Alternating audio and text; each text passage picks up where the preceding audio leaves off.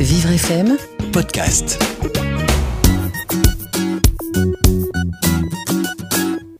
Aujourd'hui, je vais vous présenter le dernier livre paru dans la collection Ben et les habiletés sociales. Il s'appelle La gestion des émotions.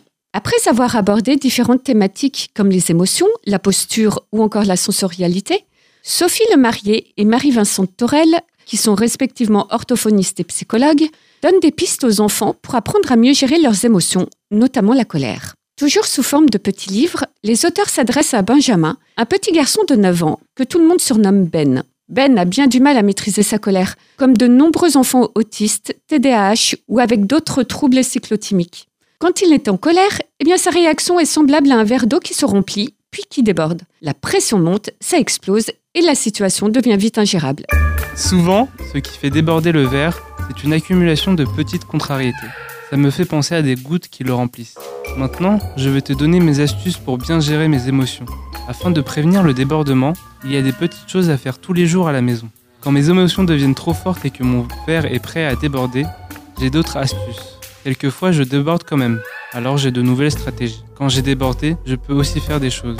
Mais alors, comment fait-on pour limiter les dégâts, pour ne pas se laisser emporter dans la tourmente? Sur 26 pages, de nombreux conseils sont donnés à Benjamin. Des trucs quand la crise pointe le bout de son nez, des astuces quand il est sur le point de déborder, des stratégies pour limiter les dégâts quand il explose, et enfin, les choses que Benjamin peut faire une fois qu'il s'est calmé. Pour accompagner ces précieux conseils, une planche anti-débordement est fournie avec le livre et la crise est symbolisée par un verre d'eau qui se remplit et qui déborde. Cette planche est une feuille A4 plastifiée sur laquelle on peut coller au choix 39 pictogrammes prédécoupés grâce à des scratchs. Chaque pictogramme représente une action à faire ou à envisager avant, pendant ou après la crise. Par exemple, on peut mettre un casque sur les oreilles, on peut respirer, on peut se détendre en jouant avec une balle. Au final, c'est un programme que l'on établit avec l'enfant pour qu'il puisse anticiper et gérer au mieux ses explosions de colère.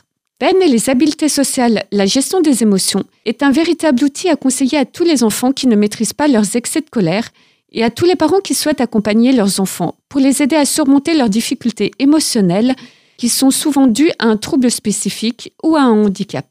Pour vous procurer ce livre, vous pouvez le commander sur le site de l'éditeur AFD Édition à un prix de 20 euros. Et pour retrouver d'autres ouvrages abordant la colère ou les émotions en général, n'hésitez pas à vous rendre sur les sites de livreaccès.fr ou à réécouter les podcasts sur vivrefm.com.